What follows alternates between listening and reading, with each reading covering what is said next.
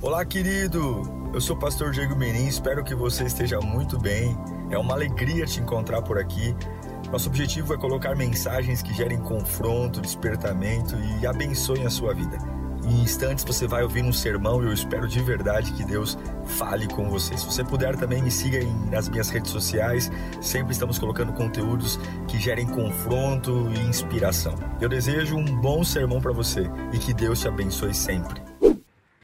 Vamos lá, Mateus 26, versículos 67 e 68. Diz assim: Então alguns lhe cuspiram no rosto e lhe deram murros é difícil ler esse texto, né? E outros lhe davam tapas, é uma surra que ele levou. E diziam: Profetize-nos, Cristo. Quem foi que lhe bateu? Senhor, é o último domingo de novembro. A gente já começa a entrar em ritmo de final de ano, festas, a gente nem sabe muito como vai ser esse final de ano, nesse ano tão estranho. Como é que vai ser o Natal, o Ano Novo? Como é comemorar num ano que nos arrebentou em muitas coisas. Mas nós precisamos te ouvir, Pai. Nós precisamos ter humildade de te ouvir. Sairmos da cadeira dos inteligentes, dos sabidos, e agora irmos para a mesa dos aprendizes. Dá-nos humildade para ouvir tua voz. Nós precisamos sair desse culto com uma certeza que o Senhor fala conosco, Pai. Por favor, fala conosco. Apesar dos nossos erros, dos nossos pecados, nós imploramos. Fala conosco, fala com aqueles que estão em casa agora assistindo. Fala, Senhor. Fala e inflama a nossa alma. Fala, Senhor, e abre nossos olhos para ver o que não está na nossa frente. Que nossos medos saiam nossas angústias saiam, que o pecado saia e que eu saia desse culto com uma certeza, ainda que nada fora de mim tenha mudado, o meu interior sabe o que o Senhor espera de mim. Em nome de Jesus. Amém. Toda vez que eu leio esse texto de Mateus 26, 67, ele me, me constrange, porque não dá para imaginar. O próprio Deus de joelhos, tomando tapa na cara.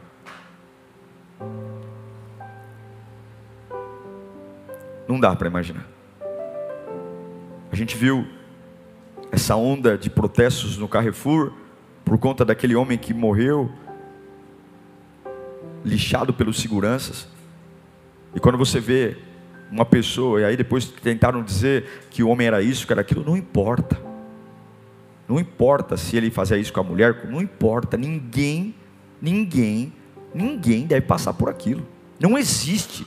É até feio você tentar dizer que ele era alguma coisa, porque é como se ele tentasse justificar. Não, ele morreu assim porque ele não prestava. Não importa se ele prestava ou não prestava. Ninguém. Eu não consegui ver aquele vídeo. Primeira vez que eu vi um, o, barulho do murro, do ruído, do murro no rosto daquele homem, eu, eu não consegui ver. Agora, todos nós aqui, merecíamos a morte. João 3,16 diz que todos pecaram e todos nasceram fora. Agora, quando eu leio um texto onde o próprio, o próprio Deus que veio nos salvar está sendo condenado sem ter cometido crime algum, e agora ele é esbofeteado, cuspido, sim, cuspiram nele. Já tomou uma cusparada de alguém? Pois é, cuspiram nele. E batiam nele. E depois de bater, falavam para ele: Adivinha quem foi que te bateu? Você não é o Cristo? Você não fala que você é Deus? Eu quero que você diga: quem de nós aqui deu um murro nas suas costas? Quem de nós aqui deu esse soco aí em você? Não dá para imaginar. Não dá para imaginar, mas foi real. Não dá para a gente querer imaginar, mas aconteceu. E o pior, ele passou por muito mais do que isso. E o que mais nos constrange é ter gente, nos dias de hoje, que vivem as suas vidas e nem sequer se importam com o que Jesus fez por elas. Que vivem, constroem suas casas, formam suas famílias, têm seus propósitos de vida, suas faculdades, seus cursos, e não param para sequer lembrar do que Jesus fez por elas. E realmente o amor, o amor é o sentimento que define tudo. O amor é o sentimento mais forte. A própria Bíblia diz que o amor é o mais forte de todos os sentimentos. Agora, o que une duas pessoas que se amam é quando essas duas pessoas desejam ter empatia, certo? Então, duas pessoas que se amam decidem ficar juntas porque ambas decidem entregar amor uma para a outra. Ambas desejam trocar, e isso é verdade, é, é, é para isso que o amor existe. O amor nasceu para ser uma ação recíproca, de um lado e do outro, e quando não há reciprocidade no amor, se quebra. Se quebra o namoro, se quebra o noivado, se quebra o casamento, se arrebenta tudo. Porque o amor, ele é um sentimento recíproco. Precisa ser. Agora, como é o amor que nós recebemos? Primeiro que é um amor que excede todo o entendimento. Não dá para não dá para pôr na lousa, não dá para fazer uma palestra aqui elencando. É um amor fora da curva, é o amor de Deus. Em Oséias capítulo 11, versículo 4, há um texto que eu acho lindo, porque diz: Eu os conduzi com laços de bondade e de amor, e tirei do seu pescoço o jugo, e me inclinei para alimentá-los. Nós éramos como cavalos do pecado, amarrados, e ele tirou as cordas de morte e colocou cordas de bondade. É como se ele dissesse: Eu vou arrastá-los, mas essa minha corda que os puxa é uma corda de bondade. Eu os livrei. É um amor incondicional. É um amor que nos perdoa, nos dá vida. Aí você fala: Ah, pastor, mas eu estou chegando agora e não provei disso. Você vai provar. Se você entregar sua vida a Jesus, se você realmente ver uma vida comprometida com Ele, sem mimimi, sabe, sem frescura, sem ficar na arquibancada, mas se você descer para jogar o jogo, se você descer para se entregar, se nós descermos para cumprir a palavra, você vai ver sua alma restaurada. Você vai ver o que é uma vida, uma vida que não precisa de nada externo. Vai, ele vai te ensinar a capacidade de continuar, a capacidade de suportar, a capacidade de lidar com cara feia, a capacidade de lidar com porta fechada e simplesmente ser abastecido de um jeito que as pessoas não são. Essa é uma vida cristã. É a vida mais linda, mais perfeita que alguém pode ter. E não é porque não nos ama que não nos repreende, sim, ele nos repreende. Em Hebreus capítulo 12, versículo 6, o autor dos Hebreus diz: Pois o Senhor disciplina a quem ama e castiga todo aquele a quem aceita como filho. Sim, o amor de Deus, ele nos traz com cordas de bondade, mas o amor de Deus também nos disciplina. Deus também nos castiga. Cria um filho sem castigo. Cria um filho sem disciplina e vai ver o marginal que ele vai se tornar. Cria um filho sem educação, cria um filho sem limites. Dê tudo, e não exija nada, dê tudo, dê tudo, a hora que ele quiser dê, e você vai ver o adulto incapaz, frustrado que ele vai se tornar. Sim, como um bom pai, ele nos castiga, ele nos disciplina. Com muitas vezes ele vai dizer não para mim para você. Isso é amor. Muitas vezes a gente vai fazer campanha, vai dizer, Senhor, eu estou aqui porque eu preciso. Ele vai dizer, não é isso que você precisa, porque nem tudo que você quer você precisa, não vou dar. Eu não vou dar, ei, eu não vou te dar esse Playstation que você quer, não. Não vou dar essa viagem, você vai ficar em casa. Eu quero dormir na casa da minha amiga. Eu quero... Não vai dormir, vai ficar em casa. Não vai sair hoje. E por mais que tem momentos que, como uma criança, e todos nós já fomos, a gente fica revoltado dizendo: meu pai não me ama, boa é a mãe do irmão, mãe é boa é a mãe do João, boa é a mãe do Pedro, boa é a mãe do João, porque a mãe do Pedro deixa ele ficar na rua o dia inteiro, a mãe do João deixa. E a minha mãe é chata, porque minha mãe não deixa sair. É, um dia você vai dizer: glória a Deus pela minha mãe chata. Glória a Deus pelo meu pai insuportável. Glória a Deus, glória a Deus, porque vai ver o que o filho da Maria virou, vai ver o que o filho da Benedita virou e vai ver o que você virou. Deus os ama e muitas vezes Ele diz: Não, não dou, não faço, você não vai ter essa hora, você não vai ser promovido, eu vou deixar você ser demitido, porque teu ego ainda está lá em cima, tua empresa não vai vender mais, não é hora de você ter relacionamento, não é hora de você namorar, é hora de você ficar sozinho. Todo mundo quer viver transformação, mas ninguém quer ficar sozinho. E como um bom pai, ele vai disciplinar e vai castigar, isso é amor. O amor de Deus, algumas vezes, como diz Oséias 2,14, nos leva para o deserto. Deserto é uma fase que nada, nada, nada funciona. Está lá, Oséias 2,14. Portanto, agora vou atraí-la para onde? Vou levá-la para onde?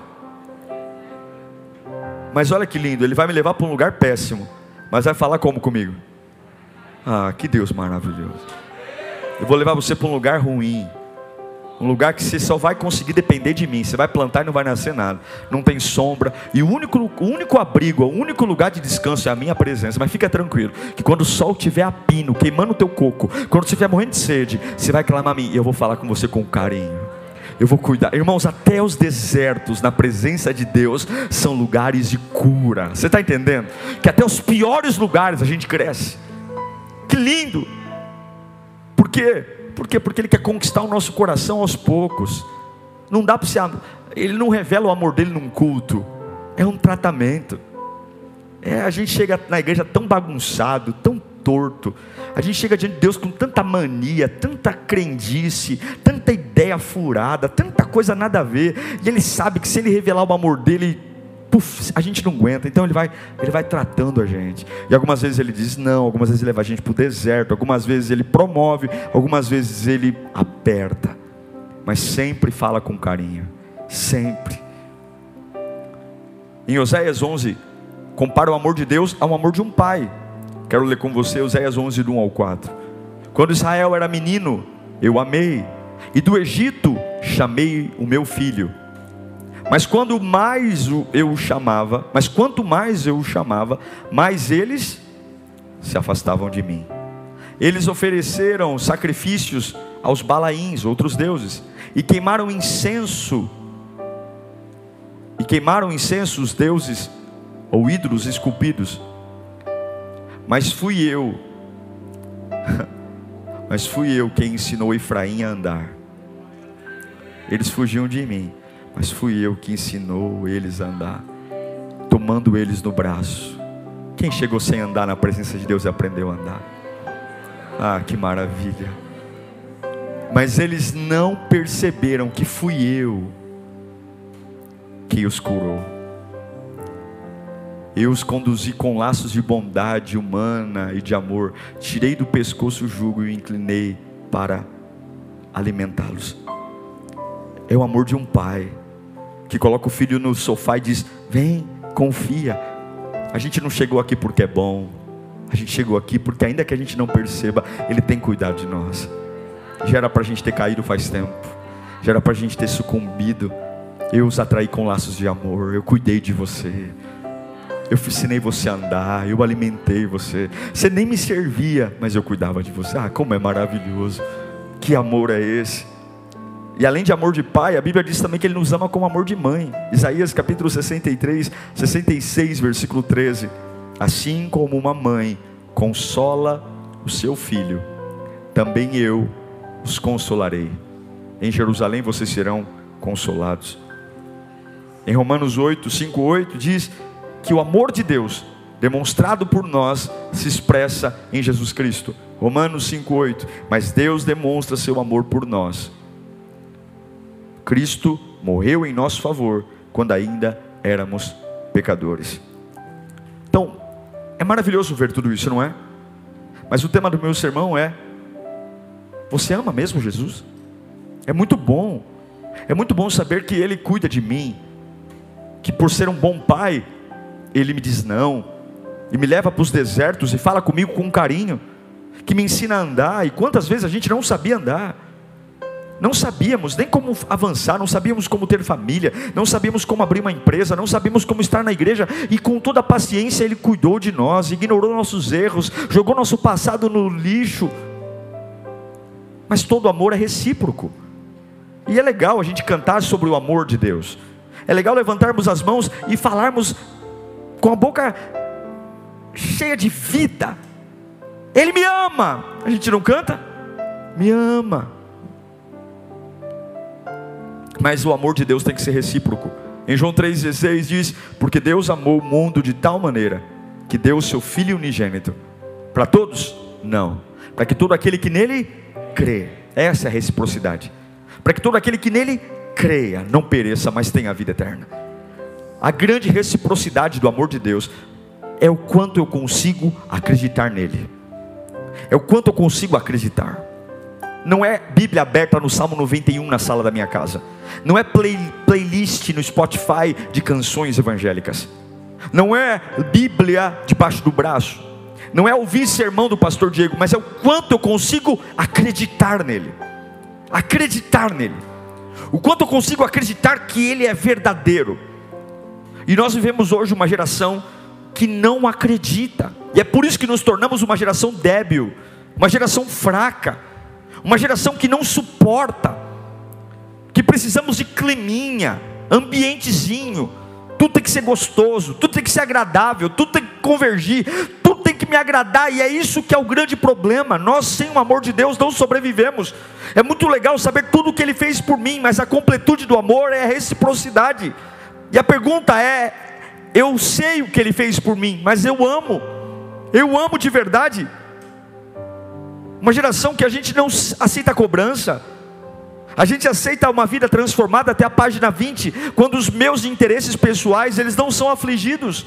Quando o meu conforto, os meus credos, os meus prazeres, porque a hora que interfere no meu prazer, a hora que interfere nas minhas manias, naquilo que eu gosto e estou acostumado a fazer, epa, tá demais. Não deixe Jesus entrar na minha intimidade, não deixe Jesus entrar nas minhas peculiaridades. É sempre aquele, aquele crer pelas bordas, mas nunca no centro nunca no que importa.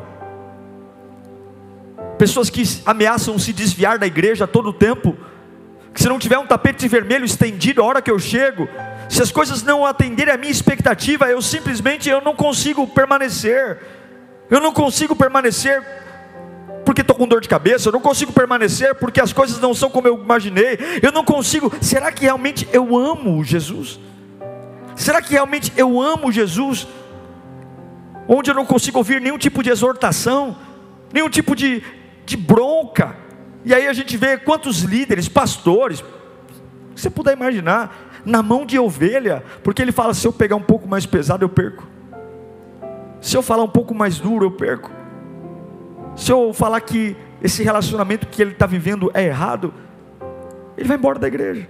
Então eu vou tolerar ele aqui com o relacionamento do jeito que está errado. Eu sei que aquele camarada trabalha errado. Ele trabalha errado, mas se eu for lá falar para ele que ele tem que trabalhar direito, ele vai embora. E eu não quero viver esse evangelho. Será que eu amo Jesus? Será que eu tenho, em nome de Jesus, feito as coisas do jeito que Ele espera ou do jeito que nós planejamos? Pessoas que, se, quando falham com elas, ou quando algo as decepciona, simplesmente não leva desaforo para casa, sai pisando duro no chão e vai embora, e, e de repente pratica o pior dos sentimentos. Irmãos, para mim a coisa pior que existe é a ingratidão. Olha, é o pior sentimento que existe. A ingratidão é cuspir no prato que comeu. Isso é feio. É feio. É feio demais. E como nós vivemos numa época de ingratidão, é ou não é? Você fala milhares de sim. O primeiro não que você fala, a pessoa te odeia. Você empresta dinheiro todo o tempo. O dia que você fala, hoje eu não tenho, pronto, você já não serve mais. Você está, nossa, você não serve. Porque nós fomos constituídos numa geração que aprendeu a ser amado por Deus e não a amá-lo. E o que, que Deus pedia para as outras gerações? que, que Deus pedia no Antigo Testamento? Pedia para os cristãos entrarem no Coliseu e serem mastigados por leões, e os camaradas iam. Quantos eram mortos sendo jogados em caldeirões de óleo quente? Apóstolo Pedro morreu crucificado de cabeça para baixo. O camarada, na hora da morte, ele não ficou olhando para ele. Ele falou: Não, não, não, vocês vão me crucificar? Ok. Eu não estou preocupado se o prego vai machucar, eu não estou preocupado, eu só quero uma coisa, eu não quero que vocês me crucifiquem igual Jesus foi crucificado, eu não quero. Então pega a minha cruz e vira ela de cabeça para baixo. Pode me crucificar, mas não igual Jesus. Virem a cruz de cabeça para baixo. Se você for em Roma, lá no Coliseu, há um memorial na entrada do Coliseu do apóstolo Pedro, o lugar onde ele foi crucificado de cabeça para baixo. Quantos outros morreram E hoje nós não aguentamos nada.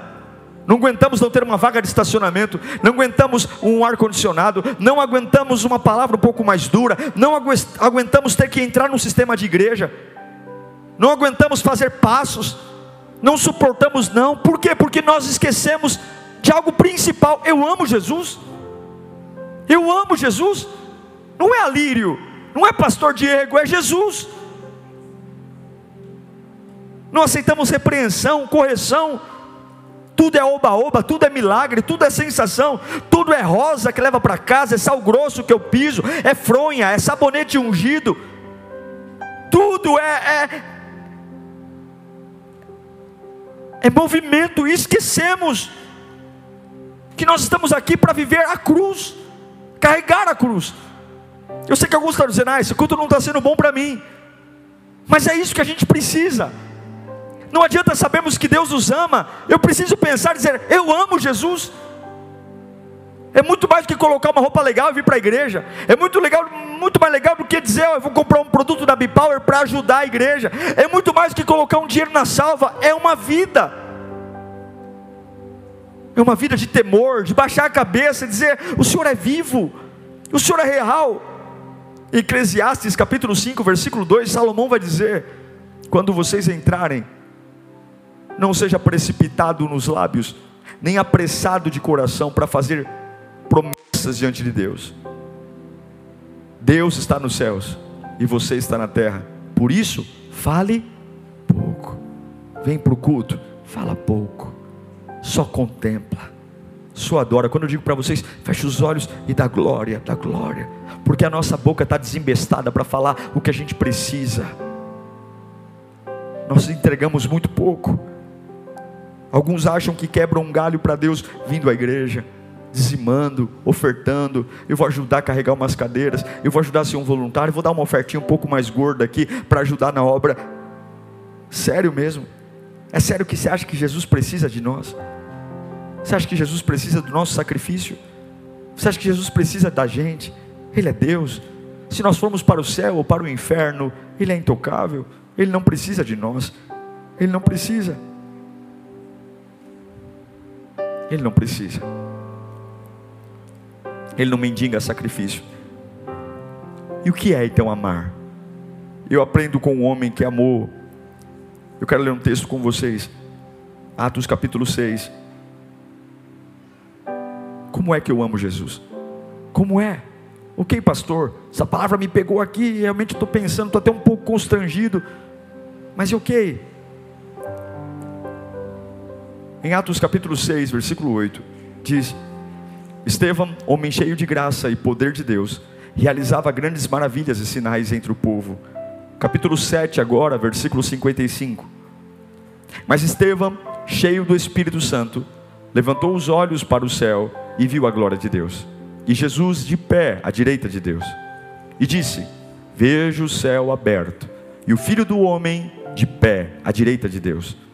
Mas eles taparam os ouvidos e, gritando bem alto, lançaram-se todos juntos contra ele. Arrastaram-no para fora da cidade e começaram a apedrejá-lo. As testemunhas deixaram seus mantos aos pés de um jovem chamado Saulo.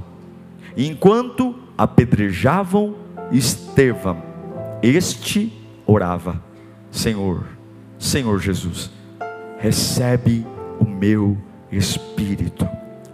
Então caiu de joelhos e bradou: Senhor, não os considere culpados deste pecado. E dizendo isso, adormeceu. Você sabe quando eu amo Jesus? Quando a gente está preparado para as pedradas. Você só pode dizer que ama Jesus quando as pedradas não mudam a essência de Deus na sua vida. Você não pode dizer que ama Jesus porque vem ao culto. Você não pode dizer que ama Jesus porque acha legal estar aqui. Você não pode dizer que ama Jesus porque é um voluntário. Você não pode dizer que ama Jesus porque canta, porque toca. Você não pode dizer que ama Jesus porque dizima. Você pode, só pode dizer que ama Jesus se você aguenta as pedradas. E quando você sofre as pedradas, você não vai dizer que Deus te odeia. Você vai dizer: Eu vejo o Senhor em pé, à destra de Deus Pai olhar para aqueles que estão te apedrejando e dizer: Pai, perdoa, porque eles não sabem o que fazem. As pedras estão mudando a, a face de Estevão. as pedras estão arrancando a orelha, desfigurando os olhos, explodindo o crânio, as pedras estão destruindo seus lábios, talvez trazendo fraturas no pulmão, as pedras estão arrebentando com o seu corpo, mas as pedras não estão afetando o amor que ele tem por Jesus Cristo. Não pode, meu irmão, todos nós estamos aqui hoje e eu fico pensando, meu Deus, qual é a fase que vai permitir que as pessoas fiquem mais na igreja ou não? Qual é a garantia que eu tenho se vai vir uma segunda onda de Covid? E eu fico vendo pastores correndo para fazer programações, tentando atender a igreja, dizendo: Eu preciso segurar o povo na igreja, eu vou criar isso, vou criar aquilo. E Deus falou comigo essa semana: Fale do meu amor, fale do meu amor, fale, porque ninguém consegue estar num ambiente sem amar Jesus. Não dá, o diabo não dá folga, o diabo não segura, o diabo não descansa. Nós sempre ficamos lembrando o que Deus pode fazer, nós cantamos do amor de Deus, mas esquecemos daquilo que o diabo pode fazer. Eu prego muito pouco sobre o diabo, porque acho que ele não é digno de ser falado nos púlpitos, mas não é porque ele não é digno que nós vamos esquecer do que ele é capaz de fazer. Ele milita 24 horas, 24 horas para me enganar e todas as vezes que Deus quer te abençoar, Ele manda uma pessoa. E toda vez que o diabo quer te destruir, o diabo manda uma pessoa. E eu tenho que saber o que está acontecendo. Ele quer me roubar, ele quer me matar, ele quer me destruir. E ele não é amador, ele é profissional, ele sabe matar. Ele sabe. Alguns pintam o diabo de chifrudo, de alguém que chega. O diabo nunca vai assustar você. O diabo não quer que a tua geladeira fique andando à noite. O diabo não quer. O diabo não fica ali, a janela bateu. Alguns ficam assustados. Ah, pastor, o diabo está aqui, a janela bateu. Você acha que o diabo quer ficar batendo tua janela? Você acha que o diabo quer fazer tua geladeira andar, o diabo ele vai chegar de um jeito que você não se dê conta. Ele vai chegar de um jeito amável. Você acha que o diabo, o diabo é muito mais inteligente do que ficar batendo janela para você ficar apavorado no corredor da casa? Eu senti um arrepio. Que arrepio? O quê? Isso aí você tem no Play Center, lá na, na caverna do terror, lá do, do parque. Você acha que o diabo é idiota para ficar para ficar dando sustinho em você? Ele chega com um beijo, ele chega com um abraço, ele chega com um presente, ele chega com um encantamento, ele chega te abraçando, ele chega te levantando, ele chega fazendo a tua vida coisas maravilhosas. É por isso que a porta da fome é um problema, porque o diabo também mata a fome, ele também gera pão, ele também gera água. E a única forma de eu vencer tudo o que está para vir é amar Jesus. E como é que eu amo Jesus?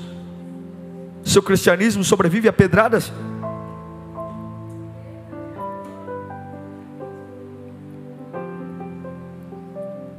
Quem era Estevão? Estevão era um homem bom, piedoso. Estevão era um homem de sabedoria. Foram esses os atributos que fizeram ele pertencer ao primeiro grupo dos diáconos. Os apóstolos estavam muito atarefados, tinham as viúvas para cuidar, tinham os órfãos para cuidar. E aí levantaram homens com boa reputação, cheios do Espírito Santo e sabedoria, para que esses homens cuidassem das viúvas e cuidassem dos órfãos, e aí os apóstolos teriam mais tempo para pregar o Evangelho. Por que, que ele foi apedrejado? Pura inveja, pura inveja, inveja. Ele não fez nada para ninguém, ele não falou mal de ninguém, ele não difamou ninguém, ele não traiu, ele não devia. Ele pregou o Evangelho. Você está preparado para ser invejado fazendo coisa certa? Você está preparado? Você está preparado para ver as pessoas olhando para você com maldade? E você fala, mas eu sou. E você não deixar isso te corromper? Não porque é fácil, mas porque você ama Jesus? Sabe por que ele foi apedrejado? Por causa de ciúmes que o ministério dele estava crescendo. E aí ele começou a dizer: Ó, Deus não habita em parede, não, porque os fariseus amavam a estrutura, amavam ficar se aparecendo nas belas paredes do templo. E ele começou a falar: Deus não habita em templo feito por mão de homem, não. Deus habita em nós. E quando ele começou a pregar, ah, odiaram ele. Ciúmes. Você suporta as pedradas dos ciúmes? Quantas pessoas dizendo, eu não amo Deus porque em igreja só tem hipócrita e você é mais um. Eu não me envolvo mais na igreja, pastor, porque o povo ciumento. E quem disse que você está aqui para agradar a gente? Você está aqui porque você ama Jesus. Por que, que eu estou nesse culto? Por causa de Jesus. Por que, que eu canto? Por causa de Jesus. Por que, que eu vou? Por, causa, por que, que eu vou ser um voluntário? Por causa de Jesus. Por, Por causa de Jesus. Por que, que eu disse? Por causa de Jesus. Eu amo Jesus, eu amo Jesus, eu amo Jesus. Mas e a inveja? Eu amo Jesus. Mas e a inveja? Eu amo, mas e os ciúmes? Eu amo Jesus. E a vingança? Vingança, odiavam. Esse foi o prêmio de um homem que teve uma vida íntegra, boa reputação, cheio de sabedoria. Ele foi apedrejado. Não é isso que uma pessoa que faz tudo certo espera. Não é isso que a vida nos ensina. Mas eu preciso preparar meu amor para isso, irmãos. Para isso. A integridade de Estevão não foi movimentada pelas pedradas de ódio. Ele era um homem cheio do Espírito Santo, cheio de fé. E o que aconteceu no meio da pedrada? Ele caiu endemoniado? Ele caiu em depressão? Não. Quando começaram a bater nele, ele viu o céu. Foi a única vez na Bíblia, a única vez na Bíblia que é registrado Jesus se levantando do trono, a única vez. E nenhum outro livro, você vai ver de Gênesis Apocalipse, alguém dizendo que viu Jesus se levantar do trono para receber alguém, nunca. Mas Estevão, Estevão viu Jesus se levantar do trono e recebê-lo em pé no dia de sua morte. Sabe por quê? Porque ele amou. Ele amou. Se eu for contar para você quanta gente chegou e quanta gente foi, Quanta gente falou bem, quanta gente falou mal, quanta gente parou, quanta gente desistiu, quantas pessoas, se eu for dizer para você, mas eu preciso entender, eu só consigo ficar em pé se eu amar Jesus. Não tem jeito, não tem jeito. Não tem, não tem nome de culto, não tem ministério, não adianta fazer café, vamos fazer café para os novos membros. E a gente se organiza, fica, a gente senta lá no escritório e fala: o que nós vamos fazer para os visitantes? Liga para o visitante, manda um abraço para o visitante, manda um presente para o visitante, vamos criar programações, mas nada disso é suficiente se eu não entender que eu tenho que amar Jesus de um nível tão profundo, tão profundo, tão profundo, que as pedras não me tiram da presença dEle. É muito bacana bacana vir para a igreja com alguém, é muito bacana estar aqui com um amigo, é muito bacana pertencer a um grupo, é muito legal sentir tudo isso, sentir toda essa atmosfera, mas eu não estou aqui por causa disso. Eu quero dizer, Senhor, que se eu for invejado, se me perseguirem, se me invejarem, meu Pai, se tirarem tudo de mim, eu quero não ver ódio, eu não quero tomar tarja preta, eu não quero cair numa cama, eu quero saber que esse amor amor que o Senhor me deu, o Senhor me ensinou a andar, o Senhor perdoou meus pecados, o Senhor me deu esperança, o Senhor encheu minha alma de vida, o Senhor me deu vida, o Senhor me colocou laços de amor e me trouxe para uma nova vida. E eu sei que o amor é recíproco, não existe amor de um lado só. O Senhor me amou e eu quero dizer que o meu amor por ti suporta a pedrada. Se o meu amor por ti, quando foi a última vez que você disse isso ao Senhor? Os nossos amores a Deus estão sempre condicionados a bênçãos. Senhor, se o Senhor me der, eu te amo. Senhor, se o Senhor abrir essa porta de emprego, eu juro que eu te sirvo. Senhor, se o Senhor me der esse namorado, eu juro que eu nunca te largo. Senhor, se o Senhor me der esse trabalho, o primeiro salário eu dou na tua casa. Nós sempre condicionamos o amor a um benefício. Sempre condicionamos o amor. Senhor, tira meu marido da cachaça que eu te servirei. Senhor, cura, tira meu filho da droga. Senhor, tira meu filho da, da cadeia que eu vou te servir para a vida toda. Que amor é esse? Que não é recíproco, é interesseiro, é um amor amor de botequim, é um amor de confeitaria, onde eu preciso que algo seja feito para que eu ame, não. Eu só posso dizer que amo Jesus quando eu digo a Ele, eu suporto as pedradas. Ah, meu Deus, como é difícil isso. Estevão, quando ele está sendo apedrejado, e eu não sei, mas é difícil você manter a estrutura com dor. É muito difícil.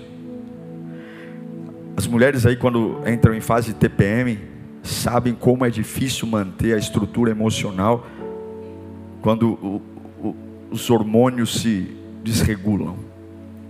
Os maridos que, que o digam. Como é difícil, né? Qualquer coisa irrita.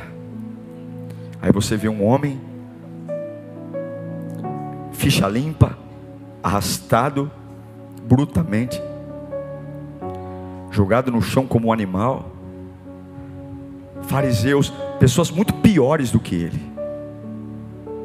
Porque quando você toma uma bronca de alguém, um esculacho de alguém que é melhor que você, você até fala: Agora, quando você toma um, esculacho de um Zé Mané, um esculacho de uma pessoa que não faz um pingo do que você faz, dá é revoltante, não é não? É ou não é? Gente que não faz nada, aí cruza os braços, vou falar o que eu acho de errado. Ah, sangue de Jesus tem poder. Não move uma paia, mas é analista de defeito. Ah, dá uma vontade, dá um soco gospel. Opinião de tudo, né? Opinião de tudo. Eu tenho opinião. Né? Opinião, já falei, é igual comentarista esportivo. Sabe tudo, mas não faz nada, não sabe nem marcar gol. Põe para fazer, não sei. É difícil você ver um fariseu arrastando um camarada íntegro cheio do Espírito. E aí, jogam pedras nele. Imagine as pedras batendo no rosto. Imagine. Agora imagine se naquele momento Estevão falasse um palavrão. Imagine se naquele momento Estevão voltasse contra Deus, porque a gente fala assim: "Ah, pastor, só tem que entender, a fase que eu estou vivendo é uma fase difícil. É por isso. Mas o fato de eu estar num deserto não quer dizer que eu tenho carta branca para fazer o que eu quero, você entende? O fato de eu estar passando uma fase difícil não é carta branca para eu dizer que é por isso que eu estou desequilibrado. Se Deus registrou a vida de Estevão aqui, é porque é possível amá-lo em meio às pedradas. Aí você vê um camarada que no meio das pedradas ele vai repetir uma frase que Jesus disse. Olha o que Jesus diz em Lucas 23, 34. Jesus disse isso agonizando na cruz, muito perto de dar o último suspiro. Lucas 23, 34. Evangelho de Lucas. Jesus disse: Pai, perdoa-lhes, pois não sabem o que estão fazendo. Eles então dividiram as roupas dele e tiraram sorte. Palavras de quem? Jesus na cruz. 60 dias depois, 70 dias depois, sei lá, um mês depois, era Estevão sendo apedrejado. No meio do apedrejamento, dor, angústia, medo, raiva das pessoas, o que, que eu vou falar no meio de tudo isso? Como é bom amar Jesus no meio das pedras. Agora, Atos capítulo 7, versículo 60 palavras de Estevão no meio do apedrejamento. Atos 7, 60. Então caiu de joelhos e bradou. O que, que ele disse? Senhor, não os consideres culpado desses pecado, deste pecado. E dizendo isso, adormeceu, morreu. O que, que você lembra no meio do apedrejamento? Na hora que ele começou a sofrer, ele falou assim: que, que meu Jesus disse quando passou por isso? Ele perdoou os seus algozes? Pai, não compute esse erro neles. Para alguns vão dizer: esse cara é trouxa, esse cara é otário, esse cara é um idiota, esse cara tem sangue de barata, esse cara é um patife, esse cara é um boboca, ele não merece. Que fé fraca é essa? Mas esse boboca viu Cristo em pé no trono, levantando-se para recebê-lo. Pois que eu seja como um louco para o mundo, mas que o céu me reconheça e Jesus diga: Pai, lá vem um que me ama, Pai, lá vem um que me ama, porque eu não quero que o meu amor seja recíproco só para as pessoas. Sua fé suporta as pedradas, sua fé suporta críticas, zombaria, porque se a sua fé não suporta, eu digo para você abertamente: você não ama Jesus você não ama. Não bata no peito para dizer que ama Jesus, se você não suporta as pedras. Não diga, não diga, não diga que amamos porque viemos à igreja, porque somos evangélicos. Não diga, eu não posso dizer que amo Jesus porque estou pregando a palavra aqui em cima. Porque o Silvio Santos, se eu der o meu esboço para ele, ele fala melhor do que eu aqui. Eu não posso dizer que amo Jesus porque sou pastor também. Eu não posso dizer que amo Jesus porque tenho 36 anos na igreja. Não posso. Isso não é amor. Isso não valida amor. Eu não posso dizer que amo Jesus porque dizimo. Eu não posso dizer que amo Jesus porque, ah, eu não peco. Isso é obrigação minha. Porque se eu pecar, eu vou morrer e vou ser envergonhado. Mas eu posso dizer que amo Jesus. Quando eu tenho tudo para largá-lo. Tudo. Qualquer um largaria. Qualquer um chutaria tudo, balde, chutaria tudo. Qualquer um.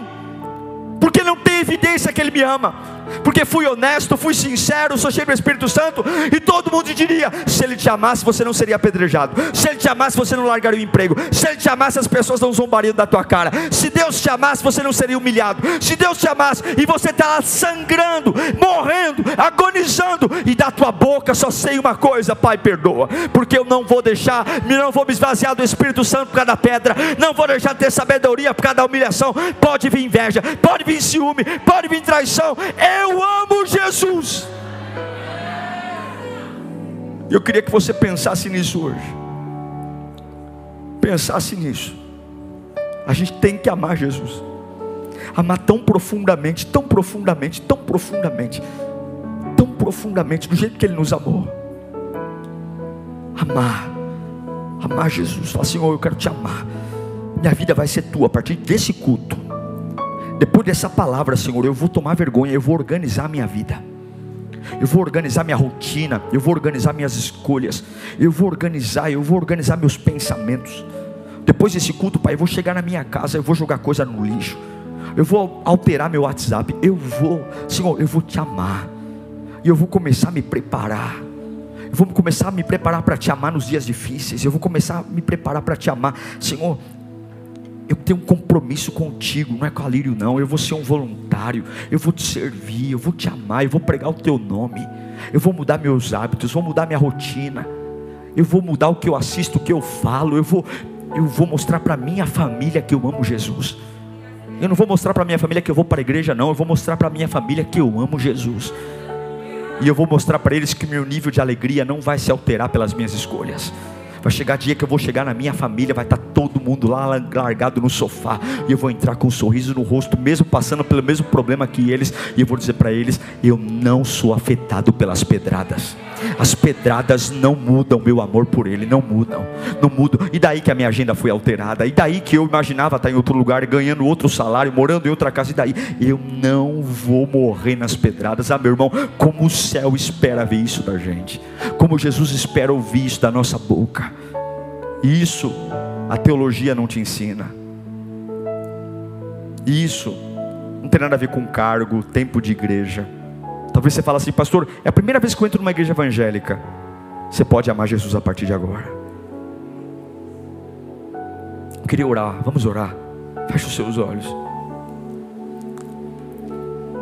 Senhor, nos perdoe. Nos perdoe, Pai. Nos perdoe por negligenciarmos o dia que o Senhor foi espancado. Deram socos na sua cara, Senhor esmurraram o Senhor, cuspiram no Senhor. Eu deveria me lembrar disso todo dia. Todo dia eu deveria me lembrar. Bateram no Senhor e mandaram o Senhor adivinhar quem, quem que tinha dado os murros. O Senhor me trouxe com cordas de amor. O Senhor me ensinou a andar como um pai. O Senhor me leva no deserto e lá no deserto fala comigo com carinho, Senhor. Quantas vezes, que experiências lindas nós tivemos em momentos difíceis. A gente esquece porque é tolo, mas se cada um de nós aqui não precisa nem fazer muito esforço, não. Se nós lembrarmos os últimos episódios de deserto, como crescemos, como aprendemos, como crescemos, como desenvolvemos, graças àqueles momentos que o Senhor nos levou para o deserto e aparentemente íamos morrer, íamos cair, mas de repente veio uma voz de carinho dizendo: Eu estou contigo, eu sou com você, aleluia. O sol está quente, daqui a pouco vem uma voz que me abraça, traz uma sombra Obrigado pelos nãos do amor. Quando eu queria, queria, queria, queria, queria, e o Senhor disse não, e graças àquele não que o Senhor me deu, eu estou vivo, graças àquele não, eu estou de pé. Ah, miserável seria eu se o Senhor não tivesse me freado, ah, miserável seria nós se o Senhor não tivesse dito não naquele dia. O que seria de nós sem o Deus não, Senhor? O que seria de nós sem o Deus não? Eu já teria me arrebentado já teríamos caído na sarjeta. Obrigado pelos nãos, obrigado pelas portas fechadas. Eu bati o pé, eu me revoltei, esmurrei a parede, mas hoje eu entendo que aquela porta fechada nos salvou graças àquelas portas fechadas, nós estamos vivos hoje. Obrigado pelas pessoas que o Senhor afastou dia nós não entendemos, ficamos em crise. Por que, que fulano me abandonou? Por que, que fulano me largou? Por que, que o fulano me deixou? Eu não entendo, eu não entendo, eu vou morrer não. E hoje eu entendo, obrigado por ter tirado aquela pessoa, obrigado por ter me livre daquela pessoa, obrigado, Senhor. É tanto amor. Mas nós queremos dizer a partir de agora que a nossa fé te ama também. Oh Deus, nos ensine a suportar as pedras. Nos ensine a pararmos de sermos pessoas frequentadoras de igreja, para sermos homens e mulheres que andam por amor.